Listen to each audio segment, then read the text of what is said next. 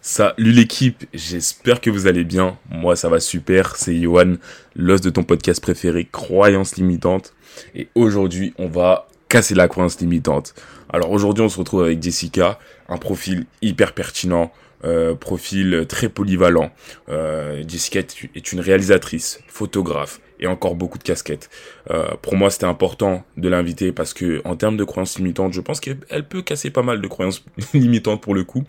cet épisode va être très très intéressant pour les personnes qui qui ont cette envie de développer des choses qui sont qui sont pas très spécialistes mais plus généralistes développer des compétences savoir comment organiser sa vie comment être sérieux comment entreprendre.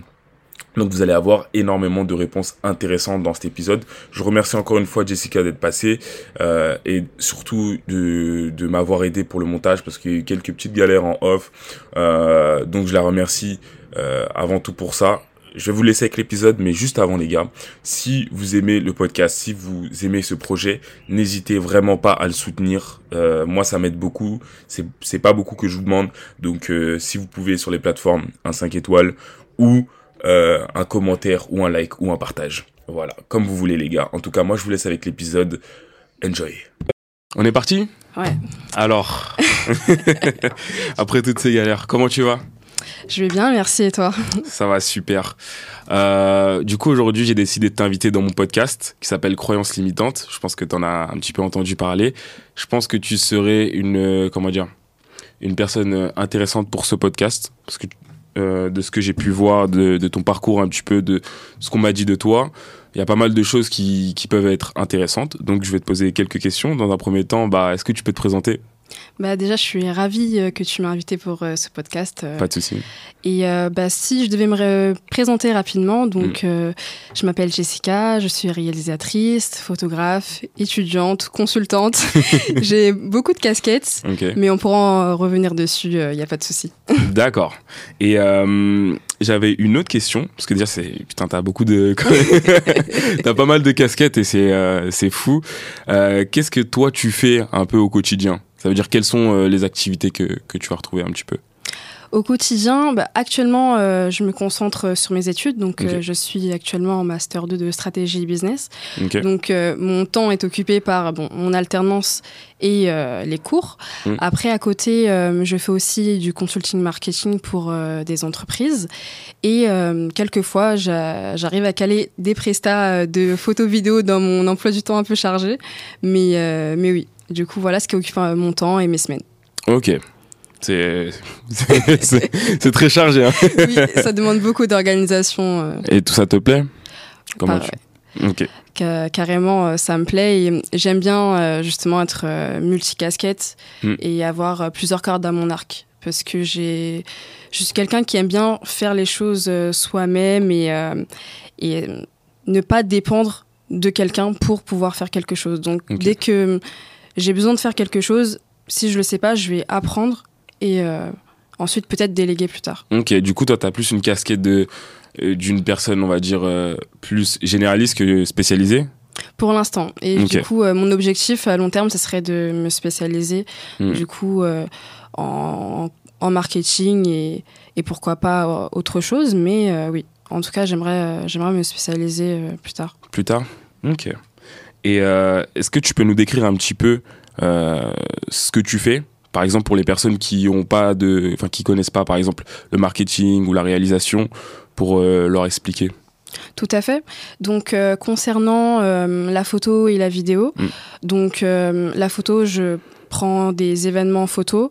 Euh, je m'occupe aussi de particuliers, d'entreprises, donc que ce soit l'événementiel comme je l'ai cité auparavant, mais aussi euh, des shootings ou même euh, des projets sport ou musicaux. Il y a vraiment de tout, même du mariage par exemple. Donc je touche un peu à tout par rapport à ça. Et ensuite par rapport au marketing, donc j'accompagne des entreprises aéronautiques à développer leur, leur communication et leur image de marque.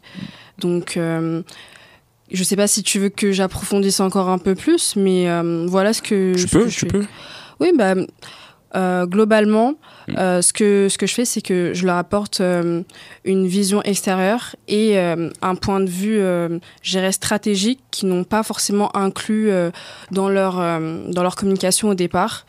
Et ça leur permet de toucher plusieurs interlocuteurs, puisque dans le secteur aéronautique, il y a le secteur public qui va venir euh, en jeu par rapport aux contribuables, euh, aux, aux maires, etc. Euh, et aussi bah, privé, donc euh, tous les financeurs euh, et tout.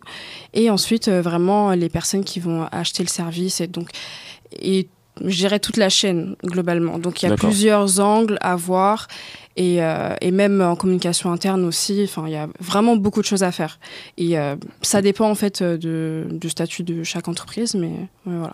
Ok, bah, tu m'as fait une bonne description, mais euh, c'est fou comment comment t'as beaucoup de, de casquettes. Franchement, il faut, et je te tire le chapeau. Merci. Je sais pas si on va me voir du coup, mais je vais le tirer parce que franchement, ça demande pas mal d'appétence et euh, ça ça me ça me fait euh, comment dire. Je vais euh, rebondir sur la prochaine question qui est assez intéressante. Quelles sont les difficultés que tu as pu rencontrer toi dans ton parcours? Alors, les difficultés, j'en ai rencontré euh, déjà à mes débuts. Euh, le simple fait de, de s'équiper en matériel, puisque euh, ça coûte cher. Là, je parle vraiment de l'aspect vidéo-photo par lequel j'ai commencé. Euh, puisque quand j'ai commencé la vidéo-photo, euh, j'étais encore en bac plus 1, 2, donc j'étais pas encore spécialisée en marketing comme aujourd'hui.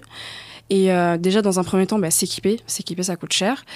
Et euh, c'est un, un des freins que j'ai rencontrés. Euh, choisir le bon équipement et euh, avoir ses premiers clients, fixer ses prix. c'est toutes ces choses par lesquelles on passe. Et genre, juste une question. Pourquoi t'as rigolé quand t'as dit fixer ses prix?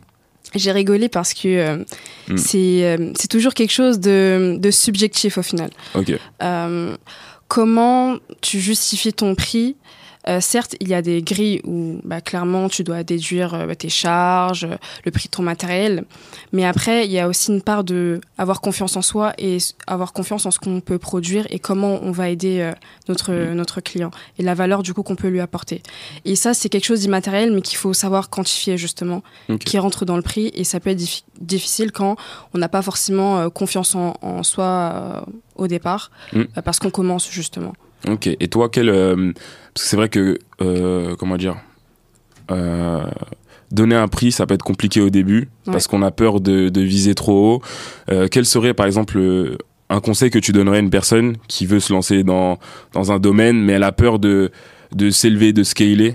Quel serait ton conseil par rapport à ça? Comment tu comment dire Comment tu peux avoir plus de confiance sur tes prix et peut-être s'élever à l'avenir? Je dirais qu'il faut oser. Ok. faut oser parce que la plupart du temps, on se sous-estime.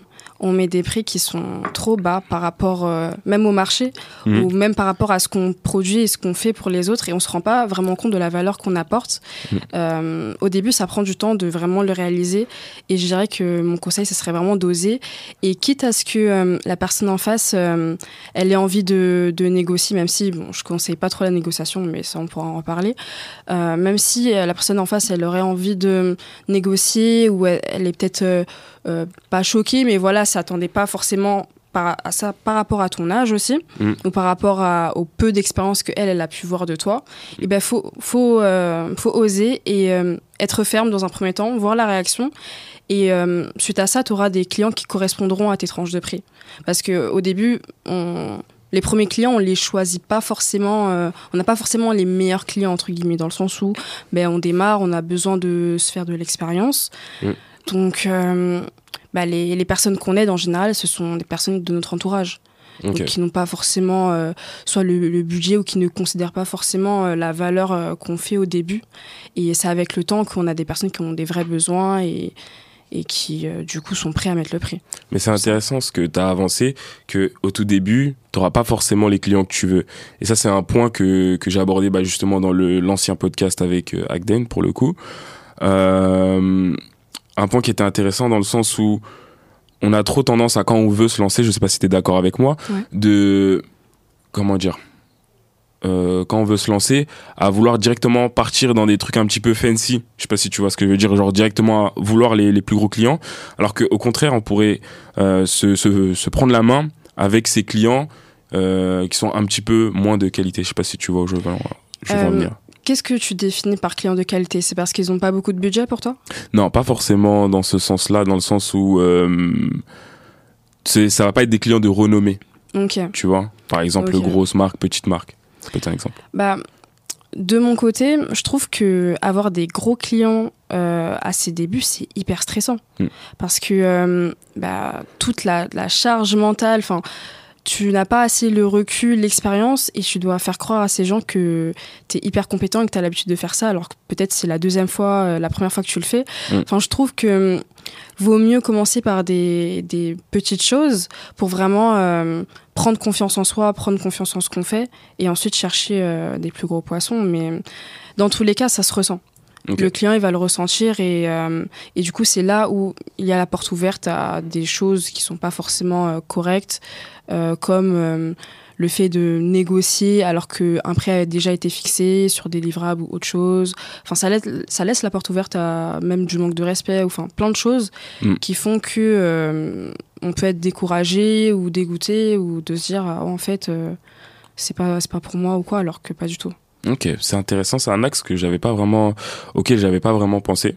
Donc euh, c'est intéressant. Je Juste passer à la prochaine question. Euh, bah, bizarrement, qui rejoint un peu celle-ci. Euh, comment du coup tu te développes dans ton domaine? Alors actuellement, comment je me développe? Je dirais que j'essaie d'avoir une balance Mm. entre l'ensemble de mes activités. Je pense que c'est le point sur lequel j'ai le plus progressé au final. Puisque euh, à mes débuts, c'était vraiment, euh, je dirais pas tout blanc, tout noir, mais presque. Euh, parce que, comme je te l'ai dit, quand j'ai commencé, j'étais en bac plus 1, bac plus 2. Euh, à ce moment-là, j'étais à Descartes, c'était assez compliqué. Et euh, il fallait quand même que je progresse. Et euh, ça fait que ça a empiété sur, sur mes cours et tout. Euh, ensuite, euh, je me suis dit, bon, euh, du coup, j'ai ralenti euh, l'aspect euh, photo-vidéo et je suis plus restée en arrière-plan. En, par exemple, mes techniques, c'était de se dire, OK, je peux pas être présente sur les tournages parce qu'il faut que je sois en cours, mais tout ce qui est post-prod, je peux m'en occuper. Donc, je faisais beaucoup de post-prod pour d'autres et euh, ça me permettait de rester in, mais tout en étant euh, quand même euh, slow dans, dans mon emploi du temps. Et euh, suite à ça, euh, je me suis dit, bon, euh, en fait, où il y a eu aussi un gap, c'est que euh, j'ai pas eu une- mon alternance à un moment donné. Et ça m'a permis de faire euh, une année sabbatique Ok. et qui m'a permis justement de me remettre à fond dans la vidéo. Donc c'était une espèce de, euh, de jeu entre un coup euh, les cours, un coup la vidéo et la photo. Et ça m'a permis aussi de développer l'axe de consulting à ce moment-là. Et donc euh, c'était vraiment un jeu de balance, je, je dirais. Et aujourd'hui, euh, bah, je me concentre euh, sur les cours et le consulting pour bah, fermer aussi cet arc euh, des cours, je dirais. Ok. J'avais une question aussi, par exemple pour les auditeurs qui peuvent nous écouter. Euh, vu que tu as parlé de. Tu as dit que tu étais. comment dire Que tu aimais bien ce côté d'indépendance, de vraiment pouvoir euh, prendre un skills et l'apprendre. Comment toi. Quel conseil tu donnerais à une personne qui veut par exemple développer un skills, qui se dit ok euh, j'aime bien la photo vidéo ou euh, peu importe le domaine, elle ne sait pas trop quoi faire, elle n'a pas vraiment de guide. Qu'est-ce que toi tu pourrais lui conseiller? Euh, ce que je conseillerais, c'est euh, bah, YouTube. hein. Aujourd'hui, euh, YouTube, c'est une bibliothèque immense de, de contenu et de savoir pour apprendre. Moi, j'ai tout appris sur YouTube, quasiment. Et après, bah, chercher, pourquoi pas, des personnes qui font déjà cette activité pour leur demander des conseils. Et même si au début, t'es pas forcément payé ou quoi, mais assister, bah, là, dans le cas de la photo vidéo, assister à leur tournage ou à leur shooting pour apprendre Mm. en, étant, en étant là à côté, observer l'observation. Et je dirais bah, de, de rester humble aussi de, pour apprendre, parce que on part de quelque chose, euh, on part de zéro, et il faut se dire, euh, bah, je connais rien, et il faut que j'accepte de ne rien savoir et, et d'apprendre, euh, tout Mais simplement. au final, c'est une belle chose, non? Tu trouves pas de ne rien savoir? Ça veut dire que tu as une marge de progression qui peut être énorme et tu vas faire du progrès. Si tu es nul, bah, euh, si tu t'améliores, tu vas forcément être meilleur. Donc C'est euh, c'est aussi, une- moi je pense que c'est une question de, je sais pas si tu peux, euh, tu pourras me rejoindre, mais question de perception, tu vois. Souvent, parce qu'on voit ça en négatif d'être nul. Au contraire, au final, moi je pense que c'est une bonne chose. Je sais pas ce, ce que toi t'en penses. Non, mais je suis plutôt d'accord avec toi, puisque euh, de ce que j'ai pu constater, pour ma part, c'est toujours les débuts qui sont les plus excitants au final, parce qu'il y a tellement de choses à Bien apprendre. sûr. quand tu, tu tombes dans un Mm. sujet et que tu commences à creuser, à creuser, tu te rends compte que bah, plus tu creuses et, et moins tu en sais de ce sujet, en fait, c'est là où. C'est fou ça d'ailleurs. Ouais, c'est là où tu te rends compte mm. que ah ouais, j'étais complètement, enfin j'étais complètement à l'ouest. Euh, mm. Et encore ça, ça, ça. Ah oui, ça, j'avais pas pensé et tout. Mm. Et euh, je trouve que c'est ces débuts-là qui sont les plus excitants puisque quand tu arrives à un niveau, je dirais euh, intermédiaire, bah, les progrès sont beaucoup plus fins, beaucoup plus fins. C'est vraiment sur des détails, de l'optimisation et sur le temps. Donc il y a moins cet aspect adrénaline où tu apprends tout d'un coup. donc ouais, je trouve que les débuts c'est les meilleurs en soi pour ceux qui euh, je m'adresse à la caméra mais pour ceux qui disent je peux pas commencer parce que je suis nul bah au contraire vous avez de la chance parce que c'est un sentiment qu'on retrouve qu'au début en fait. Et il faut vraiment en profiter. Et euh, au contraire c'est parce que tu es nul que tu dois euh, justement apprendre. Moi j'ai plutôt cette perception là en général. Alors je passer sur la prochaine question. Quelle est ta routine? Ma routine, c'est-à-dire ma routine de vie, ma routine. Euh, euh, ta routine de vie, genre euh, comment toi tu organises ta journée pour faire du progrès? Ok. Alors, euh, dans un premier temps, j'essaie de m'organiser euh, le plus possible avec les outils euh, comme Trello, comme Google Agenda, où vraiment planifier ma journée, c'est déjà le début de tout. D'accord. Si la veille, j'ai pas planifié ma journée, la journée du lendemain, elle risque pas d'être très productive parce que je sais pas ce que j'ai à faire au final. Ok. Je sais pas ce que j'ai à faire. Et donc, une fois que j'ai organisé ma journée, bah, ça va tout seul au final ça va tout seul. Euh, je prends euh, les, les, temps que j'ai choisis pour faire ce que j'ai à faire. Et euh, ensuite, bah, le, je dirais le plus important aussi, c'est d'avoir une bonne hygiène de vie. Donc, même c'est un conseil que je devrais plus m'appliquer à moi-même, je dirais. Mais bah, c'est le sommeil Ouais. Tout de suite. le sommeil, ça c'est clair, un truc mm. que j'ai encore, euh, enfin j'ai encore du boulot dessus, mais ouais, le sommeil, genre dormir mm. assez et euh, même bah, faire du sport, euh, rester actif, pas forcément rester euh, sur sa chaise tout, euh, tout le temps, enfin vraiment bouger, euh, voir, voir des gens aussi, un conseil que je devrais plus m'appliquer. mais, mais oui, avoir une bonne hygiène de vie dans son ensemble, c'est bon sommeil, faire du sport ou une activité physique régulière mm. et euh, bien manger. Je dirais manger des aliments sains. Moi, pour ma part, c'est quelque chose euh, auquel je, je, tiens beaucoup. Mm. Euh, j'aime bien manger les fast-foods, etc. Mais j'aime bien manger vraiment des, des, vrais aliments, boire de l'eau. Enfin, moi, je suis vraiment sur ce créneau-là. Ok, c'est intéressant. bah justement, j'allais revenir sur ta routine et c'est bien que tu parles de l'hygiène de vie. C'est quelque chose qui est souvent négligé. En général, on va se dire ah bah je vais travailler plus, je vais dormir moins, mais euh, c'est une bombe à retardement pour le coup. Donc euh, non, c'était intéressant que tu donnes ta routine. Et en fait, plus je parle à des gens dans ce podcast, plus je me rends compte qu'en fait, il y a vraiment différentes manières de s'organiser. Et c'est pour ça que je pose la question. C'est une question égoïste, hein, un peu, je vais pas mentir, mais c'est intéressant de voir que par exemple toi, tu te, tu organises ta journée euh, à la veille par exemple. Je, je, connais beaucoup de personnes qui organisent leur journée le matin. Moi, j'organisais aussi le, à la semaine. Donc, ça diffère de personne en personne, mais c'est aussi bien d'ajouter, et tu l'as dit à un moment, que si, si tu venais, si tu venais pas, pardon, à organiser ta journée, tu serais pas productif. Et généralement, c'est un point qui, qui, qui fait mal parce que les gens disent oui, j'arrive pas à être productif, et même moi, ça m'est déjà arrivé. Mais la réalité, c'est qu'en fait, t'as pas organisé ta journée. Et quand on dit t'as pas organisé ta journée, c'est plus t'as pas pris euh, en compte certaines choses. Toi, par contre, par exemple, t'as les cours, tu vois. Donc dans ton organisation, j'imagine que tu vas ajouter les cours. Oui, donc euh, bah là par exemple, euh, là je t'ai fait l'exemple un peu d'une journée off. Mettons un samedi où euh, bah là je, je, planifie soit j'ai j'ai un client ou soit j'ai rien, admettons. Mais là vraiment une organisation je dirais libre. Après oui, quand j'ai les cours, bah, mhm. forcément je me l'adapte aussi par rapport aux, cours que j'ai. Donc admettons bah, de 9h à 17h je suis indisponible. Peut-être à part la pause du midi. Mais euh, sinon, voilà, euh, je suis indisponible. Mais euh, ça m'empêche pas de m'organiser quand même. C'est-à-dire que je vais poser tous les gros moments de la semaine que, que je sais à l'avance. Par exemple, bah, notre mm. rendez-vous d'aujourd'hui, tu vois, mm. je le savais depuis longtemps, donc il était déjà posé dans mon agenda et je construis autour. Je construis autour et bah, je regarde aussi par rapport à ce qui est urgent, important, ce que je peux reporter, ce que je peux déléguer aussi.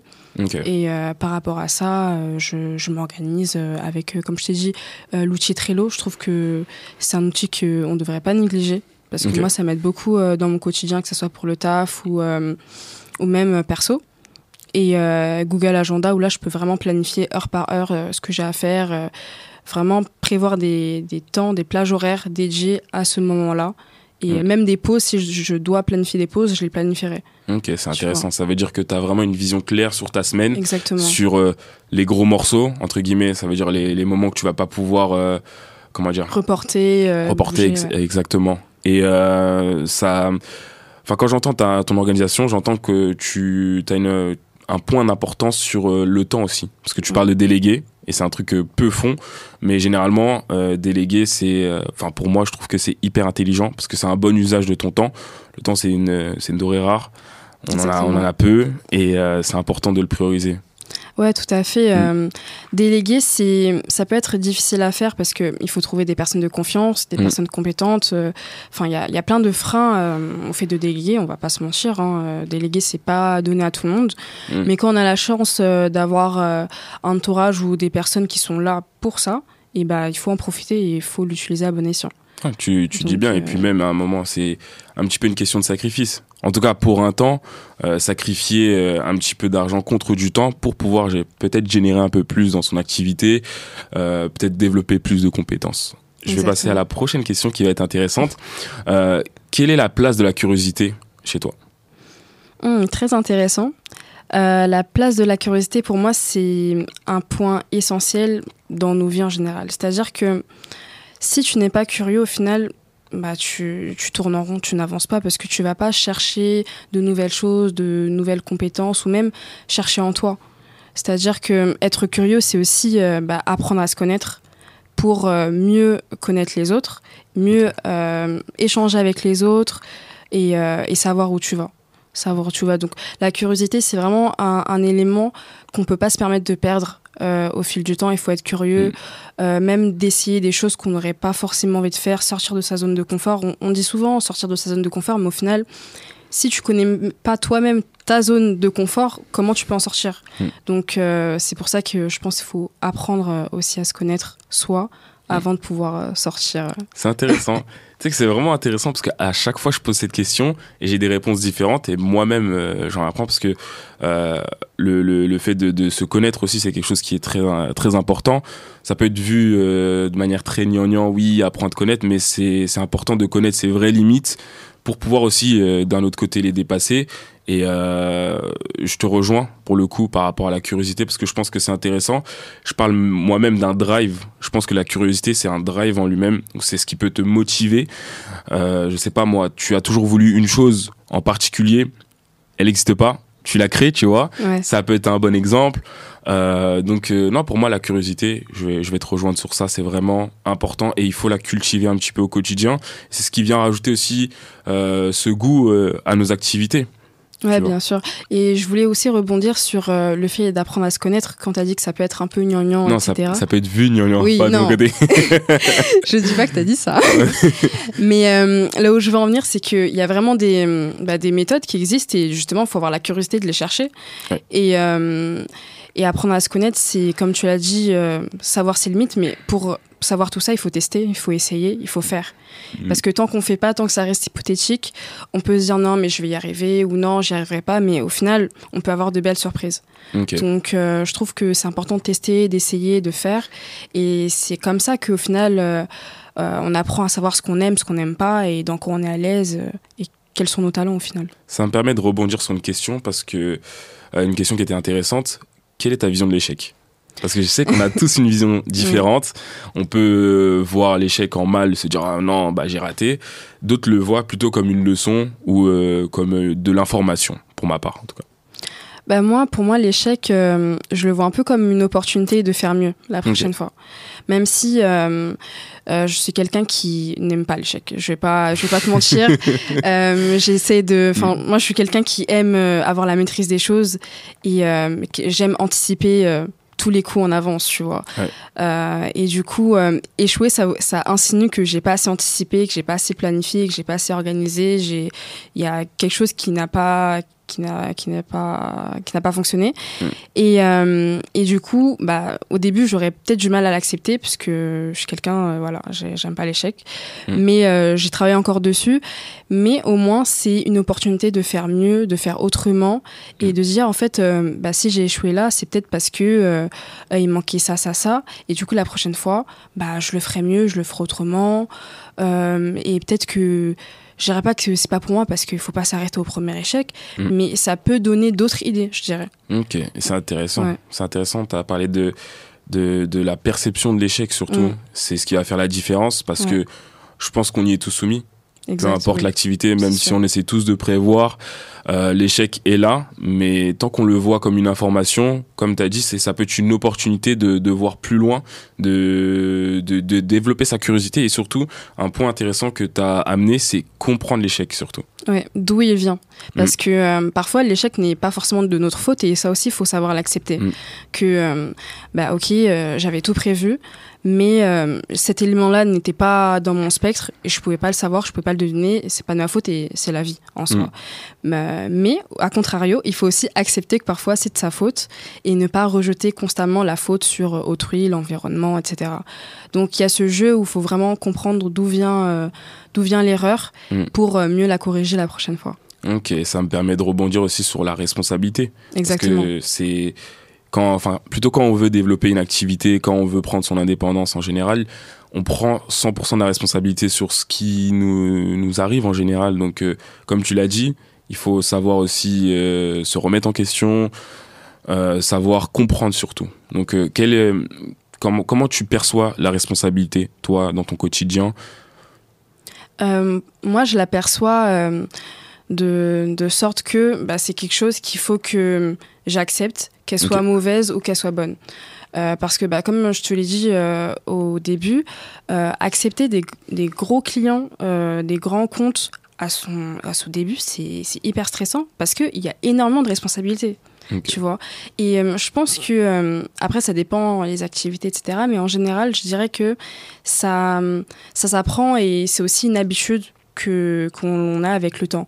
On ne mm. peut pas passer de 0 à 100. C'est progressif et du coup, forcément, les responsabilités, on les prend progressivement. Et c'est comme ça, je pense que on peut mieux les encaisser au fur et à mesure. Sinon, ça peut être compliqué, effectivement. Mais tu penses que c'est quand même important de prendre la responsabilité, en tout cas, de son environnement?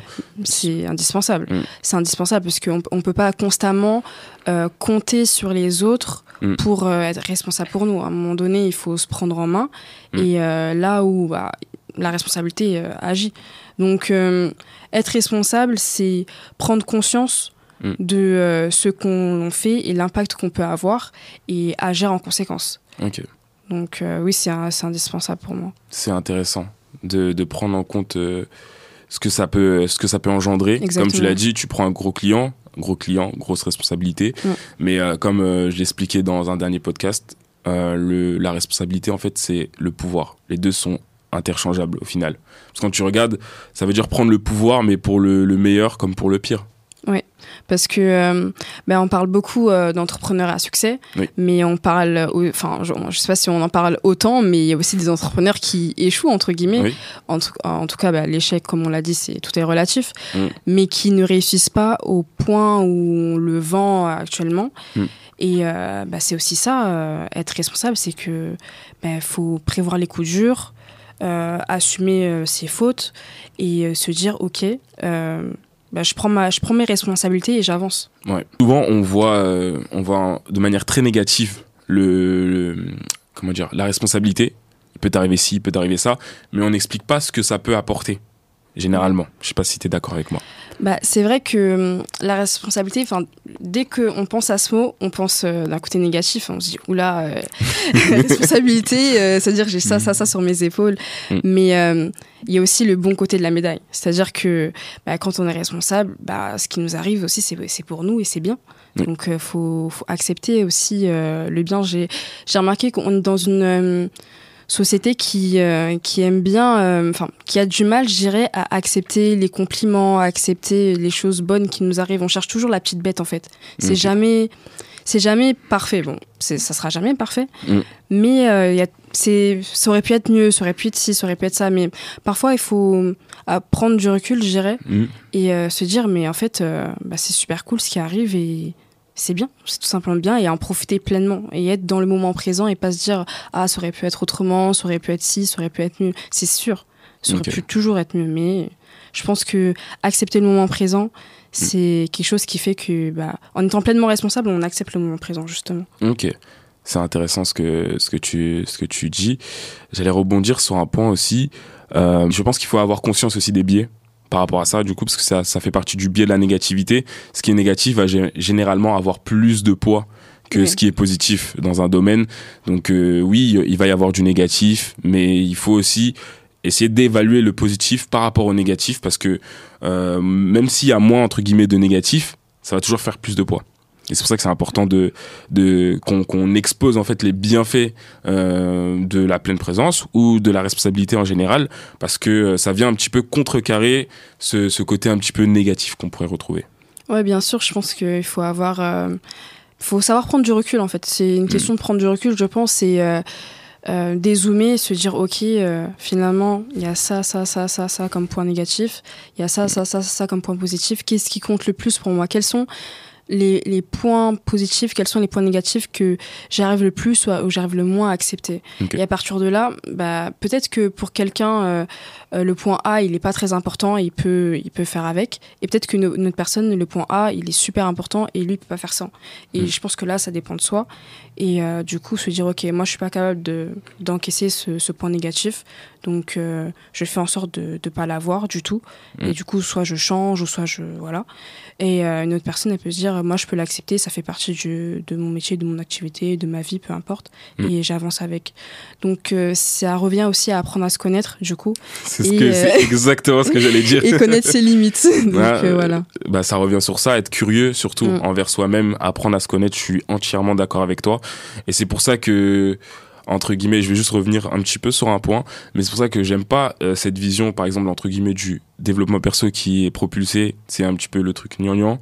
J'aime pas ça parce que ça empêche des personnes de se connaître réellement, d'être curieux, de d'explorer en fait. Donc pour moi, je c'est pour ça que j'essaye de propulser une image différente du développement perso à travers ce podcast ou à travers le média euh, pour permettre aux gens de, de vraiment se connaître au final, de vraiment casser ces barrières qui peuvent être limitantes et, et limiter en- au final le, le plein potentiel. Ouais. Alors, bah, putain, et je- on dirait que je suis coordonné à mes questions, c'est pas possible. Mais euh, quelle est la place du, du développement perso dans ta vie à toi? Alors, euh, je suis passée par plusieurs phases, je dirais. Ok. Parce qu'il y a eu un peu la phase où j'ai découvert le développement perso en mode waouh, bah, quand, on sait, quand ça commence à Mm. exploser hein, sur Internet, je pense, euh, pour tout le monde. Confinement Euh, ouais. Même avant, même Avant avant, ouais. Même avant, j'étais très intéressée par, euh, par ça. Je pense que euh, les premières fois où j'ai commencé à y réfléchir, c'était au lycée déjà. Ok. Euh, c'était au lycée, euh, je me souviens, euh, un des premiers livres que j'avais euh, acheté, c'était euh, La semaine de 4 heures. De Tim Ferriss Oui, exactement, Ok. parce que j'étais dans une optique où je voulais optimiser, optimiser mon temps, Mm. euh, enfin comprendre. Enfin, c'était un, un de mes premiers ouvrages, euh, je dirais, et euh, ça m'intéressait, donc je regardais beaucoup de vidéos YouTube, beaucoup de contenu. Et euh, au fur et à mesure du temps, euh, j'ai un peu délaissé euh, tous ces euh, euh, gourous du net, euh, tous ces contenus, euh, tous ces Mm. livres, etc., pour vraiment euh, me focaliser sur moi sur moi et, et finalement bah, la vraie vie parce que on vend un idéal mais euh, dans la vraie vie il n'est pas forcément applicable ou applicable tout de suite ou de la, de la même façon Mm. et euh, c'est en apprenant à se connaître que on peut transposer certaines de certaines de ces règles certains de ces conseils dans notre vie pour justement mieux avancer Mm. mais il faut pas je pense euh, se calquer à 100% dessus en se disant bah, si lui dit ça si elle a dit ça c'est que c'est c'est le truc parfait qu'il faut faire et moi j'y arrive pas oh là là au secours euh. donc euh, non parfois c'est pas adapté à toi c'est pas da- adapté à ton activité et euh, c'est pas grave c'est pas grave juste bah adapte comme tu veux euh, apprends à mieux te connaître et cherche d'autres ressources qui pourront peut-être t'aider mais je pense que hum, le point euh, du développement personnel qui a fait que ça s'est un peu euh, effrité, je dirais, Mm. c'est la constante, euh, constante recherche du bonheur. En fait, c'est ce point Super qui, intéressant. Qui a fait, je pense que certaines personnes, ça les a perdues. Et soit ils ont lâché, ou soit ils sont devenus complètement. euh, Enfin, ça, ça les a, je dirais pas détruits, mais Mm. voilà, on est allé à un point de retour dans le sens où euh, la, constante, la constante euh, recherche du bonheur, bah, elle n'est pas possible. Parce que pour évaluer le bonheur, il faut avoir aussi des choses négatives. On peut pas tout le temps chercher à être heureux, parce que plus on cherche de façon consciente le bonheur, enfin concrètement, qu'est-ce que ça veut dire? Parce que Mm. c'est ça qu'on nous voit au final dans le développement euh, per- personnel traditionnel, c'est la recherche du bonheur, euh, comment atteindre le bonheur, comment être heureux. Mm. Et euh, au final, euh, bah après je te laisserai rebondir, mais Mm. Non, mais vas-y, continue, t'inquiète. selon moi, euh, bah, le bonheur, il, il est partout au final, il est tout le temps. Et c'est là où je te disais tout à l'heure, être dans l'instant présent, tu vois. Mm. Être dans l'instant présent et savourer les, les petites choses de la vie, comme les gros moments, et du coup accepter les compliments, accepter les, les bonnes choses qui arrivent. Ok, c'est intéressant. Euh, à un moment, tu as parlé du fait que, par exemple, quand on lisait, de pas prendre euh, tout mot pour mot, Ouais. et ça revient à avoir un esprit critique, en fait, de Exactement. critiquer ce qu'on t'apporte. Et euh, moi, j'ai j'ai un j'ai un avis tranché sur l'esprit critique parce que généralement on dit aux gens oui ayez un, es- un esprit critique etc sauf que quand t'es jeune par définition t'es jeune du coup t'as pas beaucoup expérimenté dans la vie. Donc euh, c'est aussi bien d'avoir eu ces réalisations d'avoir lu ce livre expérimenté et t'as pu savoir que au final ça s'applique pas dans la vraie vie. C'est ce qui t'a permis de développer ton esprit critique. Donc euh, moi je serais à 100% d'accord avec toi. Je suis un petit peu contre cette image du développement perso c'est pour ça que je veux l'apporter. Parce que le développement perso au final quand on y réfléchit ça a toujours existé. C'est juste que la forme Ouais. qui est présente aujourd'hui, c'est une forme euh, sous forme de livre à la recherche du bonheur avec euh, certains gourous, etc. Mais le développement perso, ça c'est, ça a toujours existé, euh, que ce soit à travers euh, peut-être des livres sacrés, à travers euh, l'éducation, à travers certains périples, certaines activités. Il y a toujours eu cette cette phase où tu apprends à te connaître, où tu te développes. Et c'est pour ça que moi je suis entièrement d'accord avec toi qu'il faut en fait utiliser ce qu'on nous apporte aujourd'hui dans le développement perso mais pour se découvrir, pour vraiment être curieux. Et euh, un aspect que dont tu parles beaucoup depuis tout à l'heure, mais c'est intéressant, c'est le fait d'être présent et c'est extrêmement sous-estimé parce que souvent on veut euh, ce qui est dans l'autre rive, tu vois, tu vois Ouais. mais on n'est pas, on n'apprécie pas ce qu'il y a assez autour de nous, sauf quand on le perd. Exactement. Mais je pense que c'est euh, quand tu, tu vas les perdre ou que tu es en train de perdre que tu réalises en- au final ce que, ce que tu as. Mm. Et euh, le but euh, de, de mon discours, c'est de pas attendre que ça soit trop tard, D'accord. justement. Et de vraiment euh, se recentrer et se dire, OK, bah, ce que j'ai, c'est c'est déjà bien et, et être content de ça. Je dis pas qu'il faut se contenter forcément de ce qu'on a, on peut chercher plus. Moi-même, je suis une personne qui, qui aime chercher plus. Mais il faut aussi, euh, je dirais, euh, avoir ce- cette capacité d'apprécier C'est ce intéressant ce que tu dis parce que je suis, c'est un, point sur le que je cultive personnellement et que je prêche. Surtout, c'est d'être content de ce que tu as, mais à la fois chercher à avoir plus. C'est deux choses qui sont qui ont l'air opposées, mais en réalité, euh, elles sont complémentaires. Parce que si t'es pas content de ce que tu as à l'heure actuelle, comment tu comment tu peux être vraiment heureux? Tu comprends? Ouais. Euh, donc pour moi, je serais entièrement d'accord avec toi sur, euh, sur ce point-là. Qu'il faut euh, être content avec ce qu'on a, mais surtout chercher à développer plus, ne pas hésiter à être curieux, ne pas hésiter à vouloir plus.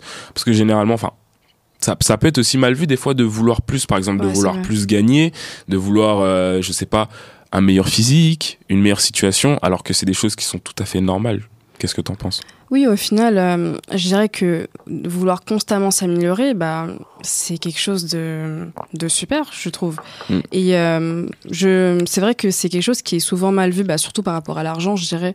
Euh, les gens Mm. ont du mal à. à- Gros tabou. Ouais, voilà, c'est ça. C'est que c'est c'est tabou de vouloir gagner plus, surtout quand certaines personnes considèrent que tu gagnes déjà beaucoup.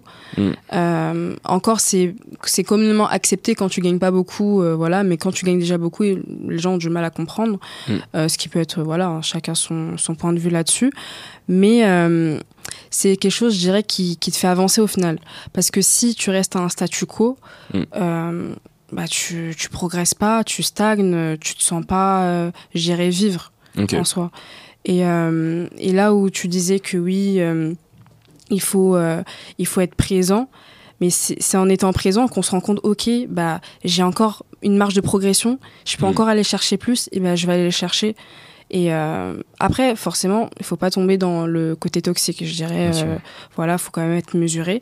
Mm. Mais euh, c'est lorsque tu es dans le moment présent et que tu te rends compte de ce que tu as autour de toi et de la marge de progression que tu peux avoir, bah c'est même ça serait même bizarre de se dire OK, Mm. je m'arrête là enfin alors que je peux être encore une meilleure personne, euh, une personne plus plus humble, plus gentille, euh, plus performante, euh, plus talentueuse, enfin c'est c'est même ouais, je trouve ça contre-productif, enfin c'est bizarre, je trouve. Non, bah, c'est très très bizarre Mm. quand, quand on prend tous les points en Ouais. compte, c'est bizarre au final. Mais pour certaines personnes, c'est normal parce que c'est leur environnement et ça me permet aussi de rebondir sur une question qui peut être très intéressante.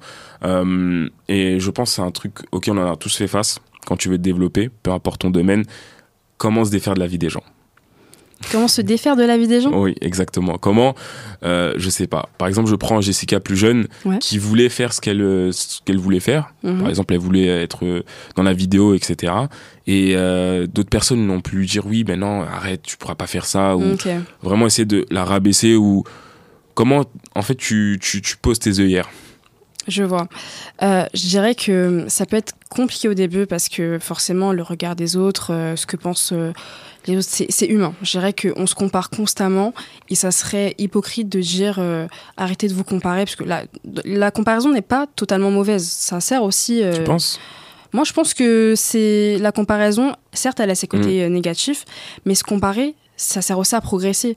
Euh, je dirais que, bah, par exemple, dans euh, plein de shonen, bah, je vais citer Naruto par exemple. Mm. Enfin, c'est bête, mais au final, c'est parce que Naruto il se compare constamment à Sasuke qui progresse parce que il veut dépasser son son ami, quoi. Et euh, du coup, bah, la comparaison en ce sens, ça t'aide à progresser. Et euh, du coup, je sais plus où tu ta question. Ah oui, voilà, pour se défaire euh, du regard des gens, etc. Je dirais que il faut s'affirmer. Et là, ça passe du coup par se connaître et bah, prendre des risques. Et même, dirais, bah, fake it, c'est-à-dire que même si t'as pas forcément 100% confiance en, en ce que tu vas faire, ce que tu aimerais faire, et bah tu, tu vas faire comme si, tu vas faire comme si, et jusqu'à ce que ça, ça vienne quoi, et que tu, tu vas te lancer, et au final tu vas te rendre compte que beaucoup de personnes euh, projettent leurs insécurités sur toi, et au final c'est elles qui ont peur de, de faire ce que tu fais. Et euh, C'est- hyper parlant ce que tu dis. Ouais, c'est elles qui ont peur de, de faire ce que tu fais. Et au final quand tu te lances euh, bah, on t'applaudit tu vois. Mm. mais c'était pas le même discours au début. Parce que t'étais pas encore dans ton ascension t'avais pas voilà. Donc euh, c'est parfois c'est juste de la peur. C'est juste que les gens ont, ont peur pour toi mais aussi peur pour eux ou quoi je sais pas. Mais ils projettent cette peur sur toi et qui t'empêche qui peut t'empêcher en tout cas de- d'avancer de faire les choses. Mais euh, je dirais que pour s'en détacher il faut, euh, je dirais pas euh, s'isoler forcément ou quoi, mais vraiment prendre le temps de réfléchir, ok, est-ce que c'est sa vie ou c'est ma vie? Au final, dans 20 ans, Mm. qu'est-ce que j'aurais envie de raconter? Est-ce que j'aurais envie de raconter que j'ai pas osé le faire parce qu'on m'a dit de pas le faire? Ou que Mm. j'aurais testé et ça marche, ou j'aurais testé et ça n'a pas marché, mais au moins j'aurais testé. Bien sûr. Donc, euh, donc ouais. C'est intéressant ce que tu dis. La peur de l'échec freine énormément de personnes. Et moi, je trouve ça très dommage parce que ça fait qu'on a énormément de potentiel gâché, énormément de, de, de rêveurs, de personnes qui veulent faire des choses mais qui se lancent pas parce que ah je vais me je vais me rater, ah je dois sacrifier, etc. Donc c'est intéressant que tu parles de, de, de fake it et je vais revenir sur un point qui est intéressant parce que par rapport à la comparaison. Ouais. Après, moi, j'ai pas forcément le même avis, mais c'est normal, tu vois. On a tous un petit peu un avis différent. Moi, j'aurais tendance à dire que la, euh, plutôt l'inspiration sert que la comparaison. Je sais pas si tu vois où je veux en venir. En gros, Ouais. euh, se comparer, en fait, c'est très tricky parce que avec les réseaux sociaux, c'est facile de se comparer avec le 001 sans prendre euh, l'entièreté du contexte. Moi, j'aurais tendance à plutôt prendre de l'inspiration, de s'inspirer. Je trouve que c'est c'est une nuance, mais qui peut faire vraiment la différence et qui peut justement nous euh, nous, nous faire nous sentir beaucoup plus à l'aise face à, à une autre personne. Je sais pas si tu vois où je veux en venir. Ouais, je vois où tu veux en venir. Le, bah, la comparaison euh, poussée à son paroxysme, c'est sûr que c'est quelque chose de très toxique. Mm. Aujourd'hui, avec les réseaux sociaux, Instagram, Mm. il suffit de scroller euh, rapidement sur euh, le compte de quelqu'un euh, qu'on apprécie ou quoi et de dire Ah, il, elle a fait ça, et pas moi, euh, tout ça. Et on pourrait s'inspirer. Mais euh, moi, où je trouve que la comparaison, elle peut être bénéfique, c'est quand c'est une comparaison qui est, euh, je consciente dans un domaine précis. C'est-à-dire que, admettons, euh, j'ai d'autres collègues vidéastes et euh, je peux me, me, comparer à eux, mais pas dans le sens euh, où je j'envie forcément euh, leur talent ou j'envie leur matériel ou quoi. C'est je me compare pour voir, ok, eux ils ont réussi à faire ça, comment je peux me rapprocher de ça? Bon, Au final, ça revient à l'inspiration. Mm. On s'en rapproche, c'est vraiment très proche au final, mais mm. ça reste de la comparaison parce qu'on est sur des critères fixes. Ok, ça ça a fonctionné, la vidéo a fonctionné ou le plan est mieux ou ceci ou cela, mm. mais euh, au final, c'est de la comparaison. C'est de la comparaison qui amène à quelque chose de positif. Non, je suis d'accord avec toi. Tant qu'en fait, tu as conscience de ce que toi, tu, tu es, ce que tu peux apporter, en soi, te comparer, c'est pas ça qui va te détruire. Je pense que la comparaison, elle est euh, négative quand tu te perds, quand tu t'y perds et quand tu sais pas ce que tu vaux. Parce mm. qu'au final, tu, tu te compares, mais quel est ton point de comparaison? Tu vois. Et si tu as déjà une haute estime de toi, bah tu sais que ok, elle, elle est meilleure que moi, il, est meilleur que moi, mais ça n'empêche pas que je suis quand même une, bonne personne, une belle personne, euh, talentueuse, etc. Donc euh, tout dépend de l'estime que tu as de, l'estime que tu as de toi. Mais c'est intéressant, tu as abordé un point qui est sur enfin qui est très très intéressant qui peut nous permettre d'apprendre plus rapidement, c'est OK, cette personne elle est meilleure que moi elle fait plus de résultats. Mais pourquoi? Voilà, c'est ça. Qu'est-ce qu'elle fait mieux que moi? Et ça, c'est un truc, c'est une démarche qui est super intéressante. Et euh, encore une fois, cette histoire de perception et je mets vraiment la perception au cœur euh, du podcast aussi parce que c'est important. Comment on voit les choses, ça va vraiment euh, un petit peu shaper notre quotidien. Tout à fait. Et pour revenir sur ça, c'est vraiment important de se, comme tu l'as dit, de se dire, bah attends, elle, est, elle a plus de résultats que moi, elle a plus de clients, etc. Qu'est-ce qu'elle fait mieux que moi? Exact. C'est vraiment intéressant. Chercher, chercher les causes, euh, chercher pourquoi, du comment. Est-ce que mm. ça dépend vraiment de toi ou est-ce que c'est quelque chose d'extérieur? Est-ce que peut-être elle a reçu une aide ou il a reçu une aide que bah, tu ne sais pas, tu vois? Mm. euh, Donc il y a des éléments que tu, n'as pas tous les éléments quand mm. tu compares, ça c'est sûr.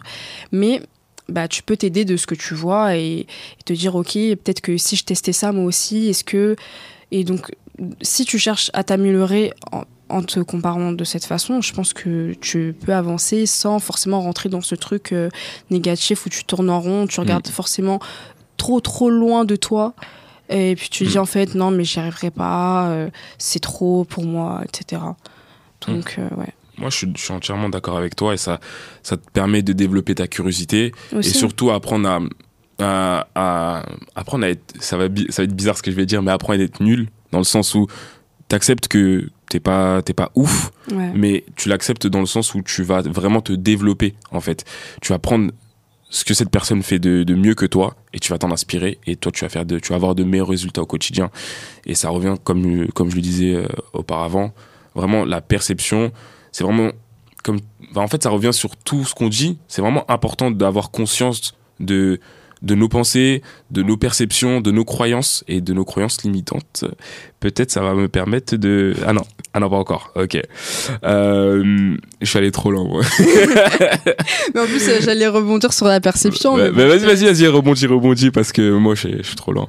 Euh, non, mais j'allais te, j'allais rebondir euh, par rapport à la perception euh, parce que aujourd'hui, avec les réseaux sociaux, on peut faire croire n'importe qui, enfin n'importe quoi à n'importe qui. Ouais, entièrement d'accord. Il suffit que mm. tu fasses un plan qui est bien cadré, qui est bien ceci, bien cela. Mm. On peut, on peut interpréter, on peut surinterpréter. Et je pense qu'aujourd'hui, le problème, c'est aussi la surinterprétation mm. que l'on fait de ce qu'on voit. C'est-à-dire que bah, il y a des personnes qui vont filmer des choses.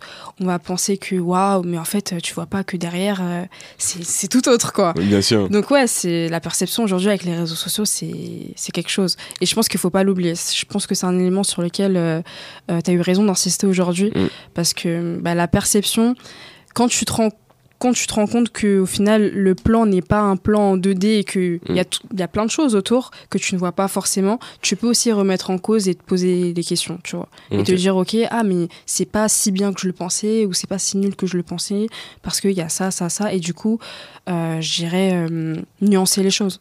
Nuancer nuancé, critiqué. Ouais. Ça, ça me fait rire parce que depuis tout à l'heure, je... je fais que de revenir sur ce qu'on disait au début. C'est, c'est n'importe quoi, mais c'est, euh, c'est bien de, de, de, dire tout cela, de vraiment appuyer sur la perception, de vraiment appuyer sur les croyances, de, de vraiment prendre conscience de ce qui peut shaper euh, notre avenir et vraiment prendre le contrôle au final et prendre la responsabilité. Euh, j'ai un, j'ai un, une question qui va être très intéressante pour toi. Quels seraient tes conseils pratiques pour réussir ce qu'on entreprend en général? Les conseils pratiques pour réussir ce qu'on entreprend. Ouais. Euh, J'irais avoir un, un plan de route et des objectifs, des objectifs précis. Euh, à court terme, à moyen terme, à long terme, par rapport à ce que tu, ce que tu veux accomplir. Et euh, par rapport à ces, cet objectif long terme, Mm. et ben tu construis ta roadmap en fait. Tu construis ta roadmap, qu'est-ce que tu as besoin, où tu as besoin d'être à ce moment-là Mm. pour pouvoir avoir ça. Ou, euh, bon, j'ai pas d'exemple précis en tête, mais si je devais rester généraliste pour les personnes qui, qui nous écoutent, Mm. bah vraiment avoir un, un plan de route au final. Mais ce plan de route, on le construit que en sachant la destination. Ok. Et donc, je pense que la réflexion la plus dure, elle se fait là.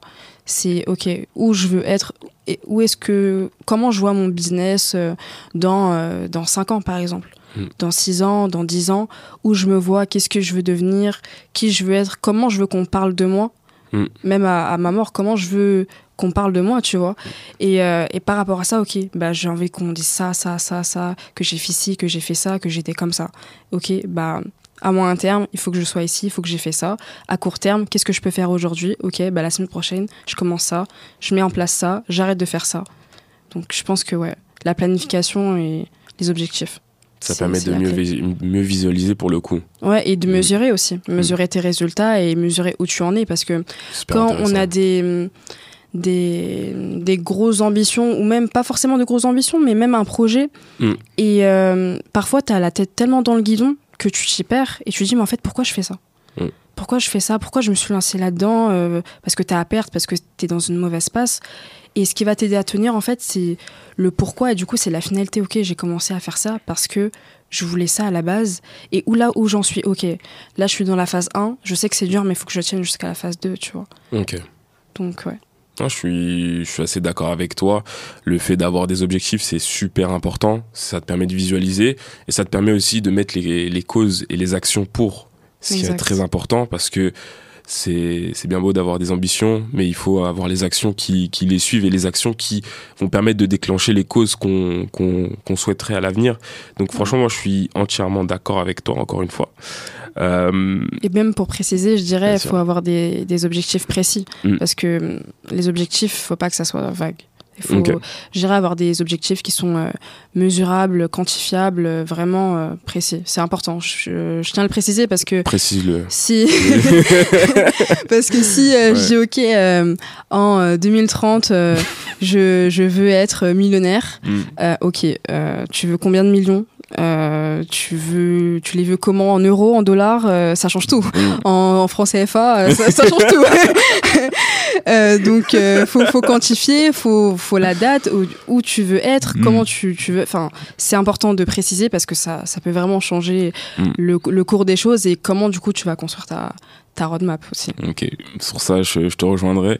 Je te dirais même que, enfin, j'ajouterais même que un objectif, ça prend du temps à bien être défini. Ça aussi, c'est quelque chose qu'il faut prendre en Ouais. compte pour les personnes qui peuvent nous regarder. Je fais encore un petit coucou, mais mais vraiment, ça peut prendre vraiment beaucoup de temps à bien définir, et c'est important de bien définir pour avoir une vision assez claire, comme tu l'as dit, de pouvoir aussi mesurer euh, notre progression est-ce qu'on progresse vers notre objectif? Euh, D'avoir vraiment une idée claire qui va nous permettre de mettre les bonnes actions. Donc, tu as bien fait de, de préciser, de parce que oui, euh, je vais être millionnaire. euh, bah, si, si c'est en français, pas, c'est Enfin, pas la même chose, tu C'est vois. pas la même chose. ouais. Donc, c'est important que tu le précises. Euh, tu connais le, le, le nom du podcast qui s'appelle Croyance limitante. Ouais. Euh, la petite histoire. Croyance limitante, selon moi, en tout cas, de ma perception, c'est l'une des choses qui bloque le plus les personnes qui sont jeunes euh, parce qu'ils n'ont pas le- l'entourage nécessaire que peut-être d'autres personnes peuvent avoir. Euh, du coup, moi, c'est important d'avoir euh, un petit peu ce rôle de grand frère, ce différentes différents intervenants qui peuvent venir. Donc là, j'ai une question qui va être intéressante, c'est quelle est euh, quelle est la croyance limitante qui t'a le plus marqué et pourquoi? Je vais te donner un petit exemple histoire que tu puisses t'imaginer. Euh, par exemple, une fille euh, comme toi, par exemple dans ton lycée ou quoi, qui a fait un truc que toi tu voulais faire, que tu t'es toujours dit, auquel tu t'es toujours dit plutôt, je peux pas le faire parce que j'ai ci ça ça ça. Ça Ouais. peut être un exemple de croyance limitante. Ok. Euh, moi, je dirais que la croyance limitante que j'ai brisée euh, récemment et qui, je dirais qui a, marqué un tournant dans, dans ma vie, c'était le, par rapport à, mon parcours scolaire, de faire une année sabbatique. Je m'explique. Euh, moi, j'étais quelqu'un de hyper studieuse à l'école. Euh, vraiment, euh, j'aime l'école, j'aime les cours, j'aime apprendre et tout. Et pour moi, du coup, je me devais de faire une ligne droite. C'est-à-dire que j'avais pas le droit au redoublement, j'avais pas le droit de faire d'année sabbatique, j'avais pas le droit de... Voilà. Et le fait d'avoir pris cette année sabbatique, euh, même si au début elle était contre mon gré, hein, je, le, précise, euh, j'étais dans un contexte où euh, j'avais pas trouvé mon alternance. Et du coup, j'ai préféré prendre le taureau par les cornes et me dire ok, je vais, je vais appeler mon école, je vais, je vais leur dire que je fais une année sabbatique. Et quand j'ai mis en place ça, en fait, il y a eu un shift qui s'est fait dans ma tête parce que j'imaginais, enfin, si on m'avait demandé, euh, on avait demandé à la Jessica de, il y a cinq ans plus tôt, de faire ça, elle aurait dit jamais de la vie. Mm. mais en plus, euh, mon entourage euh, sont en mode, mais, mais si tu t'arrêtes, tu vas jamais reprendre. c'est voilà, qu'est-ce que tu vas faire mm. et tout.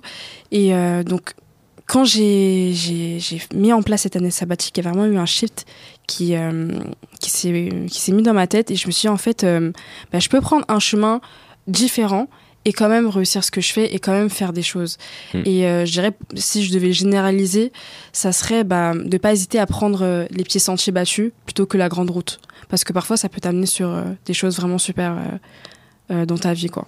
Et ne pas avoir peur, du coup, de, de sortir pour, pour prendre le temps, apprendre, parce qu'au final, c'était que un an.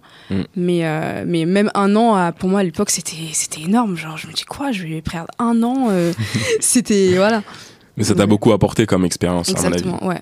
Bah, ça a été, euh, c'était l'occasion pour moi, du coup, de me recentrer sur euh, euh, la vidéo photo, mais aussi sur le, le consulting marketing, où bah, j'ai pu développer ma clientèle aéronautique. j'ai eu l'occasion de faire des voyages pro. Enfin, ça a été vraiment hyper constructif. Franchement, euh, j'ai pas regretté cette année. Je pense que j'aurais pu mieux la planifier parce qu'encore une fois, elle n'était pas prévue. Enfin, c'était pas volontaire euh, vu que bah, je cherchais mon alternance euh, et j'avais pas eu. mais au final, j'ai fait avec et je me suis dit, vas-y, je vais me reposer déjà. Je vais faire une pause pour réfléchir, me reposer, vraiment souffler de, de l'année qui, qui avait eu parce que c'était une année assez compliquée. Mm. Et bah, après, je vais faire. J'ai du temps j'ai pas cours. Mm. je, vais, je vais faire ce que, ce que j'ai envie de faire. Mm. Et euh, donc, ouais. Au final, cette année, t'as peut-être pas aidé à trouver une alternance C'est une question que je me pose parce que pour le coup, si t'as pris de l'expérience euh, par rapport à tes, euh, à tes collègues, tu vois, de l'école, eux, ils ont peut-être eu ce parcours scolaire. Toi, du coup, t'as pu avoir des clients. Donc, au final, ça a peut-être même pu te propulser. Je sais pas. Hein, Aussi, non, mais c'est sûr que j'aurais jamais eu les expériences que j'ai faites euh, si j'avais pas pris cette année sabbatique. Ça, c'est indéniable. J'aurais jamais pu faire euh, ce que j'ai fait. Enfin, pour te donner un exemple concret, euh, on m'appelait euh, peut-être trois jours avant pour me dire euh, Jessica, est-ce que tu es disponible pour aller en Italie ou à Monaco pour faire un tournage? Genre, j'aurais mm. été en cours, ça aurait pas été possible, tu vois. Le fait d'avoir pris cette année sabbatique, j'aurais jamais pu faire ce que, ce que j'ai fait si je l'avais pas prise. Et forcément, par rapport à, d'autres personnes, bah, j'ai cumulé de, l'expérience mm. que eux n'ont peut-être pas, n'ont peut-être pas eu.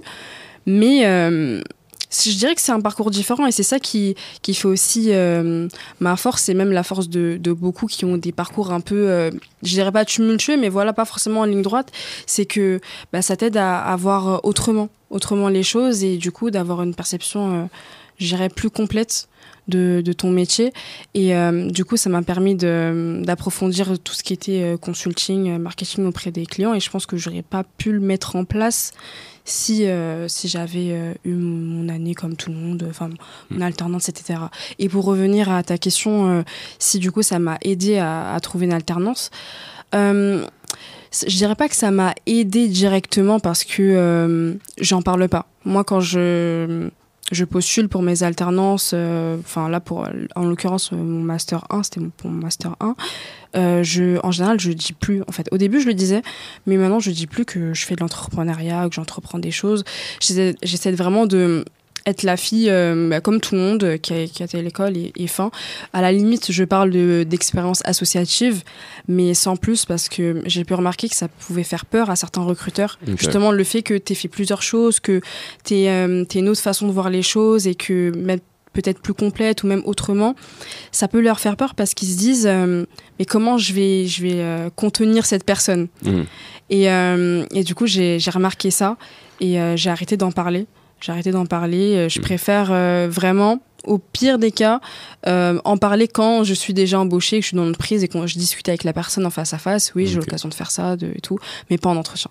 Ça, je ça un petit peu dommage quand même parce que Ouais, tu serais un profil qui pourrait ajouter pas mal euh, enfin à la vision de l'entreprise à laquelle tu, tu vas être. mais. Bah, vas-y, je te laisse Ouais, continuer. En fait, je, je vois venir. Mm. Au début, j'en parlais, mais en fait, j'ai pu remarquer que bah, déjà, euh, en France, c'est compliqué de, de rémunérer les gens par rapport à, à leur talent. C'est-à-dire que Mm. ils, vont te, ils vont se dire, bah, ok, euh, tu vas pouvoir nous faire ça, ça, ça, ça en plus. Ok, mais moi, j'ai quoi en contrepartie?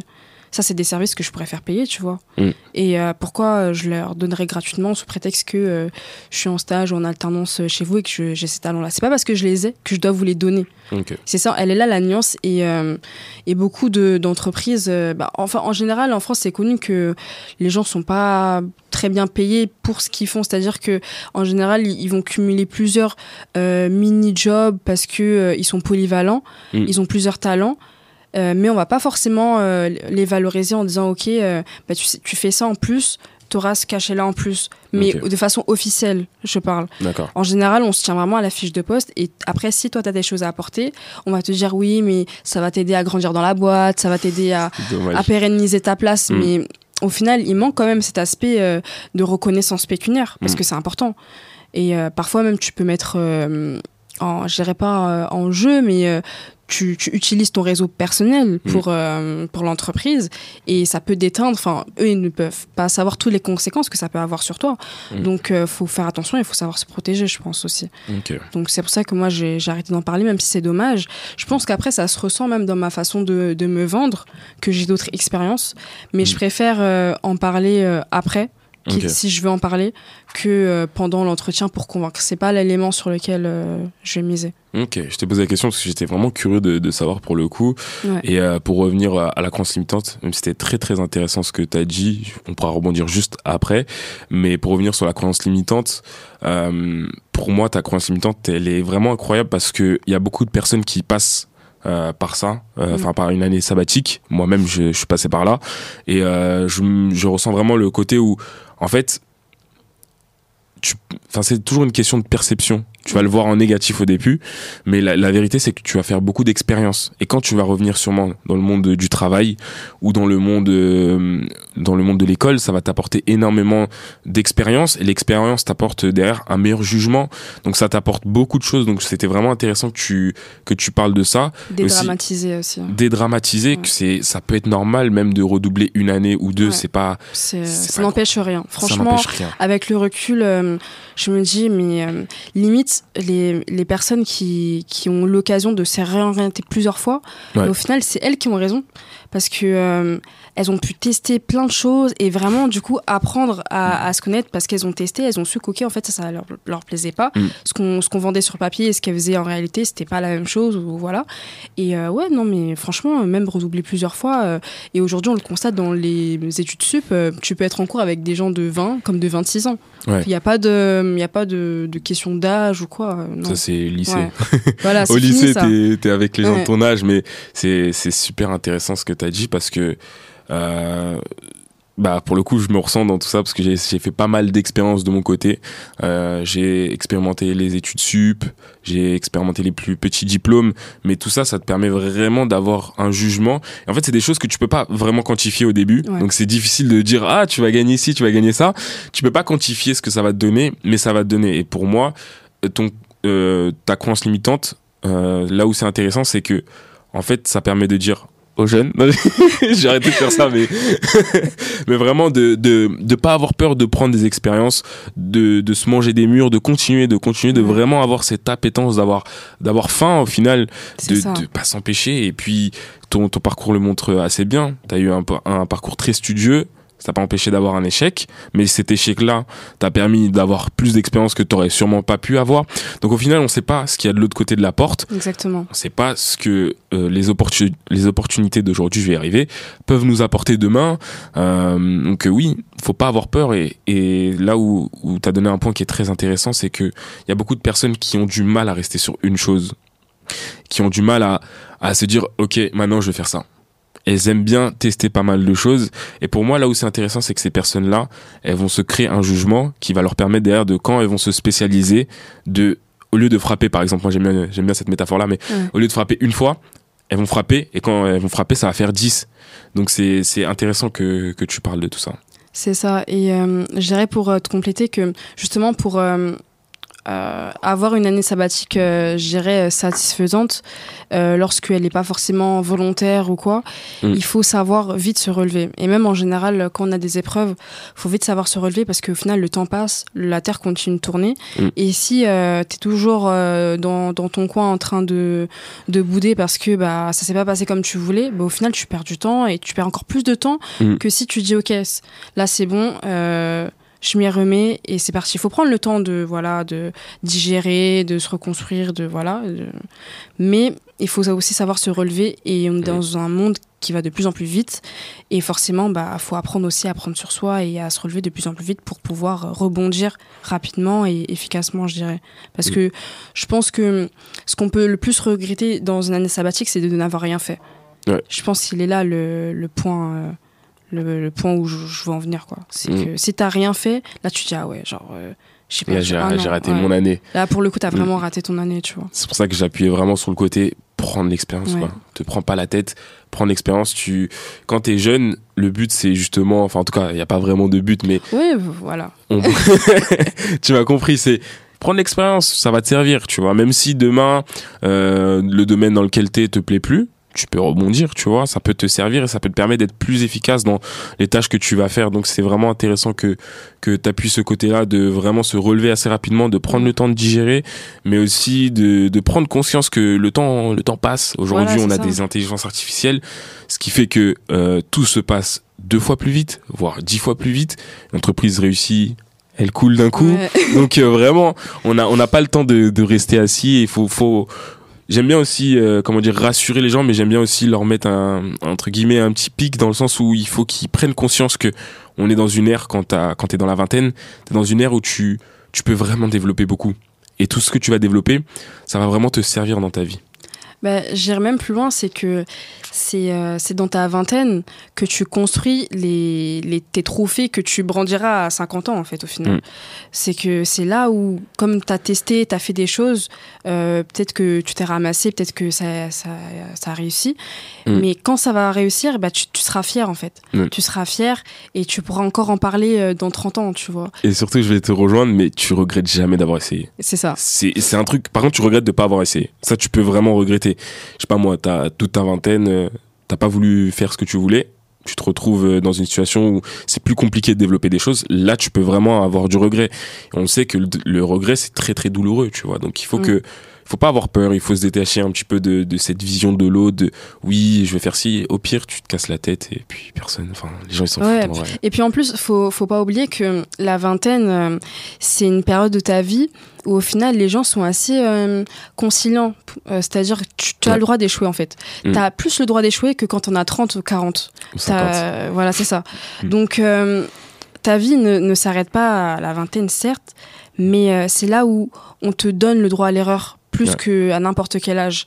Et euh, il faut pas. Du coup, faut en profiter faut en profiter tout simplement mm. parce que euh, on peut pas t'en vouloir de d'être encore chez tes parents ou de, euh, de continuer tes études mm. ou de travailler parce que y aura t'es dans la vingtaine t'as le droit bien sûr t'as le droit il y a un temps pour tout mais ce temps là il est hyper précieux parce qu'ensuite bah tu passes à, à un autre euh, timing de vie qui fait que tu peux plus te permettre d'autant tester, d'autant mmh. prendre des risques. Après, bah ça, ça, ça dépend aussi de chacun, de, du rythme de chacun. Mais la société nous, nous fait comprendre que euh, à partir d'un certain âge, il faut que tu aies acquis ça, ça, ça, ça, ça. Il faut que tu coches certaines cases. Mmh. Et euh, même si on est dans une ère où, bah, au final, euh, chacun fait un peu comme, comme il l'entend, n'empêche que dans les relations avec les autres, ça se ressent. Ouais on sera, on, se sentira mal, on saura pas pourquoi, mais parce que les autres nous le font ressentir, même si Mm. euh, c'est admis. Mais ils vont quand même avoir ce truc de supériorité, dans le sens où ah mais t'as pas, t'as pas eu ça, t'as pas fait ça, ah ouais, euh, ok. Genre ils seront ah ok. Mais tu sens que ce ok il est pas Tu sais, forcément. bah oui, voilà. tu le ressens. Tu le ressens Ouais. que même si c'est admis, voilà. Donc euh, je, je trouve que du coup, bah, le temps de la vingtaine, c'est un temps qui est hyper précieux et faut l'utiliser à fond, Bien sûr. Et c'est pour ça que il faut vraiment appuyer dessus, de, de Mm. dire, de, de mettre un petit peu l'urgence. C'est plutôt, voilà, j'arrivais pas à trouver le terme tout à l'heure, mais ouais. de mettre l'urgence sur la vingtaine, de, de se dire. Au contraire, il y a des gens qui se disent ouais j'ai 20 ans, euh, j'ai pas réussi, mais c'est normal. T'as pas- enfin, c'est normal que que t'aies rien réussi. T'es jeune, t'as as encore l'opportunité d'apprendre beaucoup de choses et, et tu peux rater. Au pire, il se passe quoi? Tu vois. Ouais, et surtout que euh, même si euh, beaucoup, enfin beaucoup de personnes réussissent dans leur vingtaine, euh, c'est tout est relatif au final parce que quand on regarde les chiffres, euh, bah, on a plus de, de chances de réussir entre guillemets euh, à 30-40 parce qu'on aura Mm. bâti des choses, bâti des fondations solides, que à de 20 à 30. Enfin, de 20 à 30, c'est là où tu expérimentes. C'est à partir de, je dirais, 30 ans que là, tu peux vraiment estimer euh, si tu commences à réussir ou pas. Mais enfin, moi, de, de ce que je vois, euh, à part le, le fait d'être influenceur ou vraiment de d'exploser rapidement Mm. avec les réseaux sociaux ou la télé, Mm. En général, euh, les personnes qui ont des grosses entreprises, bah, c'est des quarantenaires, des cinquantenaires, il faut pas l'oublier. Donc au Tu final, fais très très bien de le préciser. rien n'est trop tard. Enfin, c'est pas parce que aujourd'hui t'es pas à ton climax que Mm. c'est- ah, dans 30 ans ce sera pas encore le cas. Enfin, ok, on, on veut réussir vite parce qu'on veut profiter de tout ça quand on est jeune, Mm. mais euh, la réalité nous rattrape et on n'a pas tous les mêmes armes. Et Mm. forcément, pour certaines personnes, ça peut prendre plus de temps. Et Ouais. il faut pas l'oublier ça aussi. Mais c'est pas grave, ça prend Ouais, plus de temps. Ça. tant que tu apprécies le temps que tu passes, tant que c'est aussi important, comme on parlait de présence, Mm.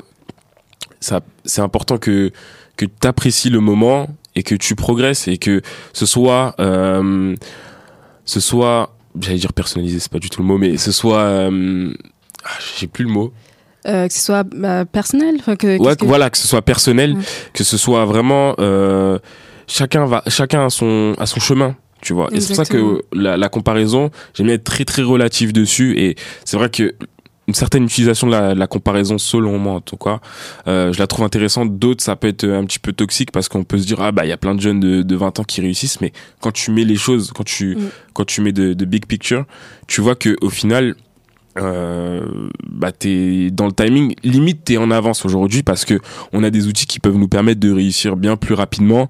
On peut capitaliser bien plus vite. Euh, les quarantenaires avaient peut-être pas autant de levier que nous. Ça. donc on peut on peut utiliser tous ces outils. On a le temps aussi pour euh, er- essayer rater. Donc vraiment ça nous ça nous laisse vraiment beaucoup de marge et il faut se rendre compte de, de l'urgence de, de tout ça pour en profiter pour justement se créer créer cette vie mais ne pas hésiter à se lancer c'est tout. Ouais, exactement. Et comme tu l'as dit, avec euh, l'intelligence artificielle qui, qui émerge et qui se développe Mm. de, de plus en plus, c'est une opportunité comme une menace.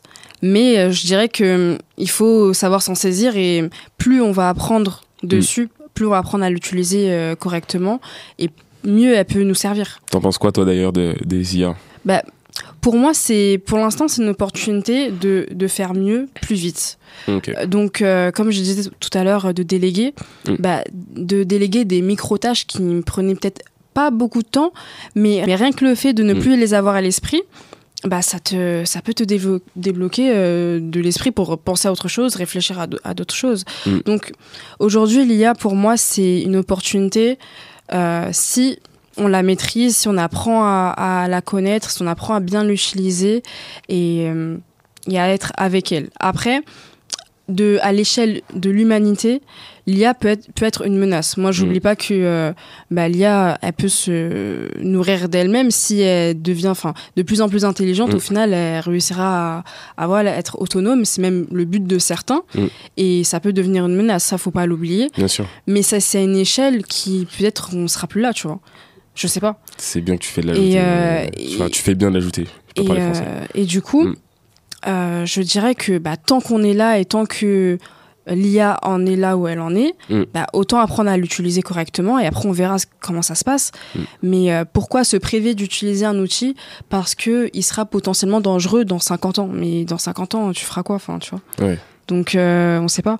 Donc utilise les outils que tu as à ta disposition, utilise toutes les cartes que tu as à ta disposition, et comme ça, tu feras un meilleur jeu. Pourquoi tu vas te priver d'utiliser un as alors qu'il est en face de toi et que. Mm.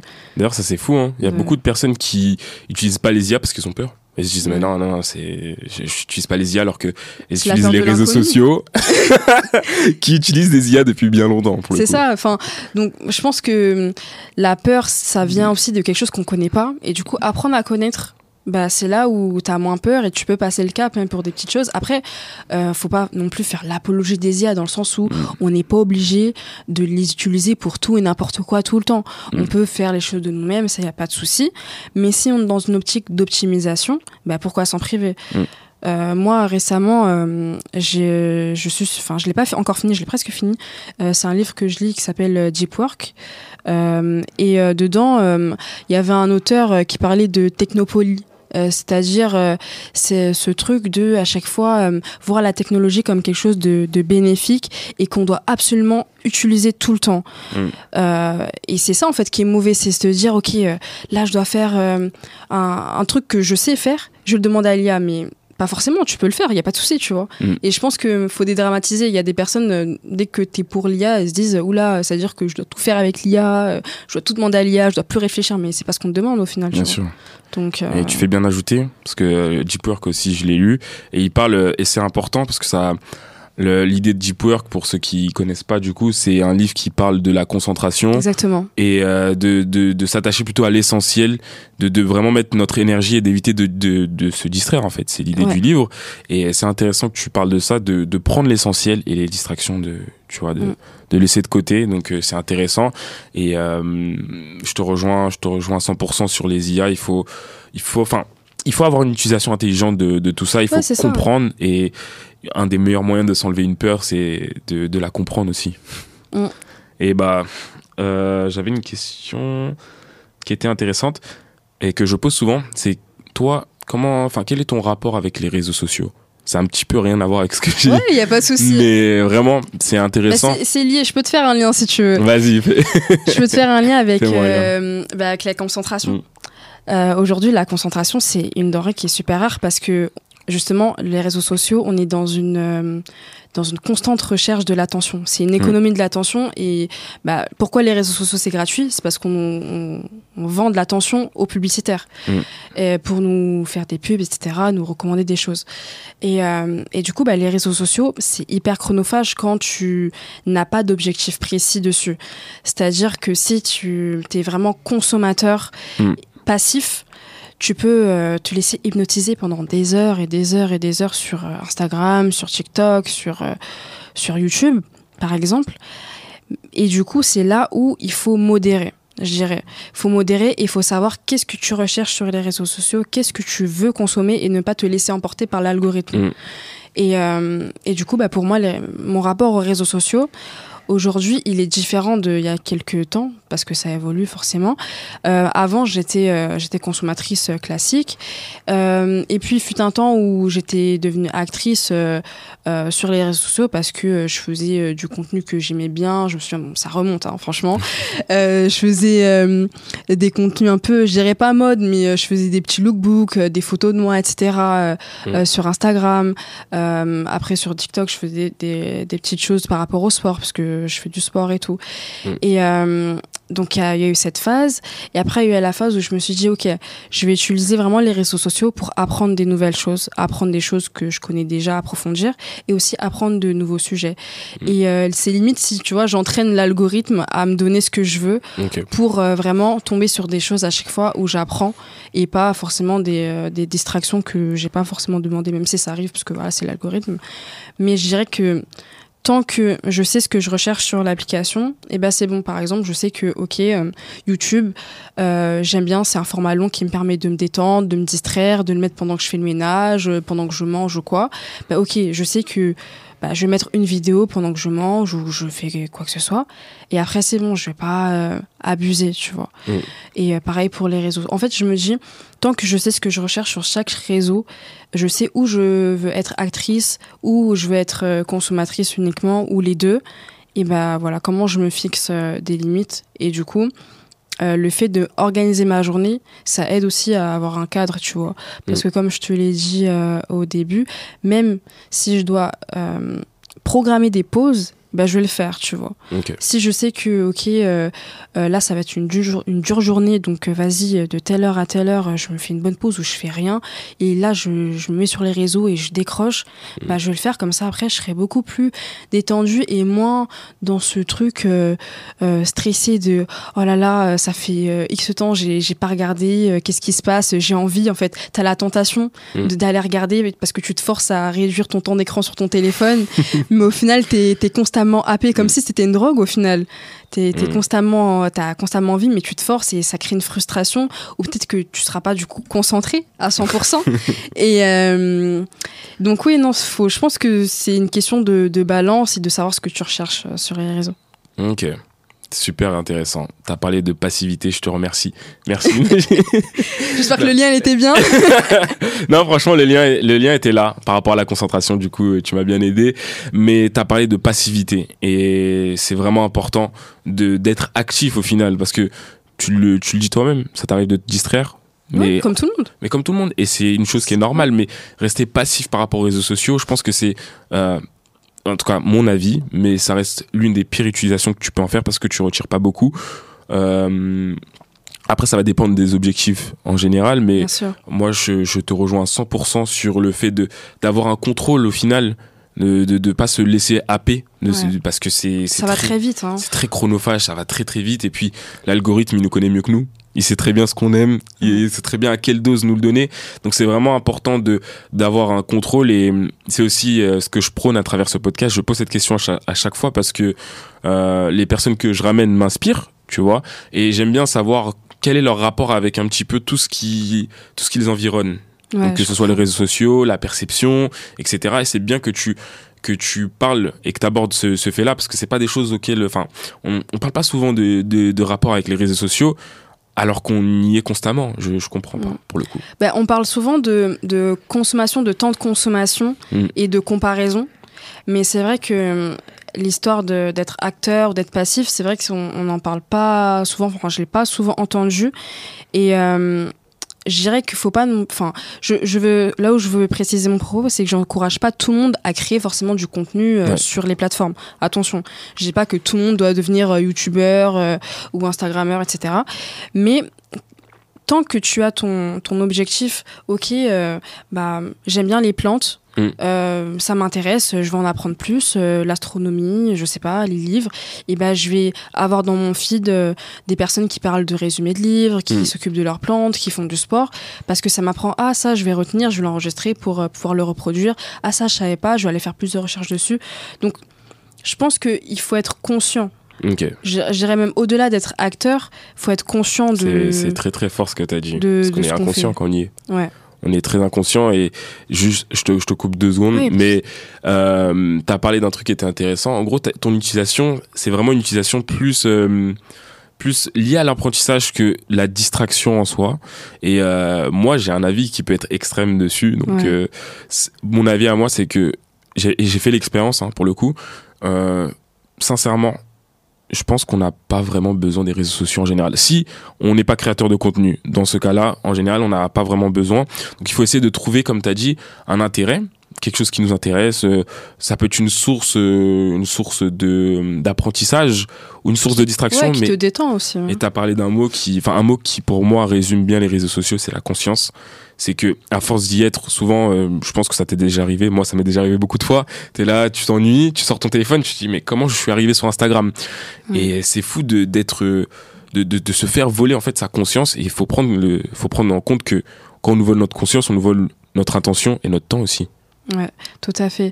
Et euh, lorsque tu dis euh, que c'était, c'est quoi le propos que tu disais que quand euh, pour les personnes qui, Mm. qui qui ne sont pas sur les réseaux sociaux n'ont pas besoin des réseaux sociaux. Enfin, je sais pas. En fait, ils n'ont pas une réelle utilité des réseaux sociaux. ok. Sincère. Enfin, moi, pour l'avoir expérimenté, en fait, je te fais un petit résumé en très rapide, mais j'ai expérimenté presque huit mois à peu près sans. Ouais. donc euh, sans réseaux sociaux du tout. Et j'ai voulu vraiment euh, savoir ce que ça faisait. Pour le coup, j'avais j'avais encore Instagram, mais c'était par exemple sur mon PC, c'est-à-dire Ok. j'avais rien sur moi. Ouais. Et j'ai remarqué qu'au final, bah en termes de qualité de vie, ma vie était bien mieux, enfin bien meilleure plus pour le coup. Euh, J'entretenais même plus de relations sociales. Euh, en termes d'information, j'étais toujours informé, donc euh, et j'apprenais toujours de mon côté. Donc j'ai pu, à travers cette expérience, savoir qu'en final, on, on croit qu'on en a besoin, mais on n'en a pas réellement besoin. Bah, c'est un- besoin qui nous a été créé. Enfin, Exactement. à la base, euh, voilà, c'est parce que nos smartphones ont évolué que tout ça s'est s'est créé, mais Mm. c'est sûr que c'est pas un besoin vital. Après, je dirais, pour nuancer ce que tu dis, Oui, bien sûr. que tu euh, les réseaux sociaux, ça permet quand même de créer des, des liens et des et d'entretenir aussi, d'entretenir des liens et euh, de trouver aussi des, des prétextes de, euh, je dirais, pour euh, se voir, pour euh, être. Tu disais que tu es, quand même informé, mais au final, tu es informé par la télé. Aujourd'hui, ah non, même, informé comment Même pas par la télé. par les journaux, par euh, tu les tu lis un journal, comment tu t'informes au final Alors, comment je m'informais Pour le coup, c'est simple, c'est que je, je m'informais de manière, euh, comment dire, de manière consciente. Tu vois, quand j'avais besoin d'informations, j'allais les chercher. Et les informations les plus urgentes venaient à moi, à travers mes proches, tu vois, Ok, donc c'était vraiment ton cercle proche qui servait de, de relais. entre guillemets. Quand j'avais, quand il y avait une, une information vraiment urgente, par exemple, si demain il y a un confinement, Ouais. je vais le savoir à travers mes Oui. proches, tu vois. Mais la plupart des informations qui vont être propulsées, qui, moi, personnellement, en tout cas, ne m'intéressaient pas forcément, Ouais. bah, je les avais pas, tu vois. Et- Ok. Et toi, ça t'allait? Après, moi, Après, je- oui, c'est c'est différent Voilà. pour chacun. non, mais bien sûr. euh, c'est juste que, bah, pour nuancer, je trouve que quand même les réseaux sociaux, ça, certes, c'est pas indispensable à, à ta vie, Mm. mais ça te permet quand même d'entretenir euh, des liens que tu aurais plus de mal à faire juste euh, en appelant ou en envoyant des SMS. Parce que Mm.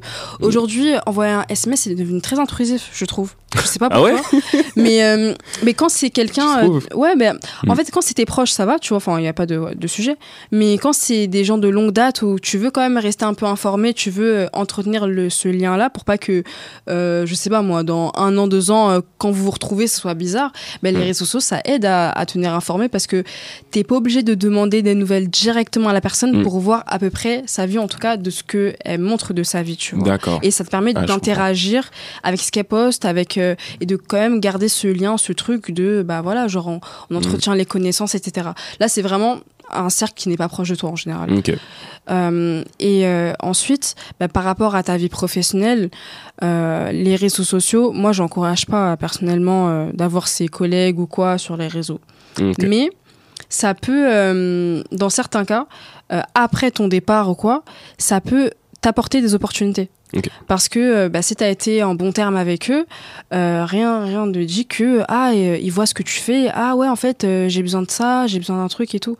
Mm. Donc ça permet d'entretenir certains liens, je trouve. Ok, c'est intéressant. euh, Tu... C'est juste par expérience, mais c'est bien que tu, tu viens nuancer parce que comme, euh, enfin, la réalité est souvent nuancée. Oui, euh, tu peux avoir des Mm. opportunités avec les réseaux sociaux de cette façon. tu Ok. vois.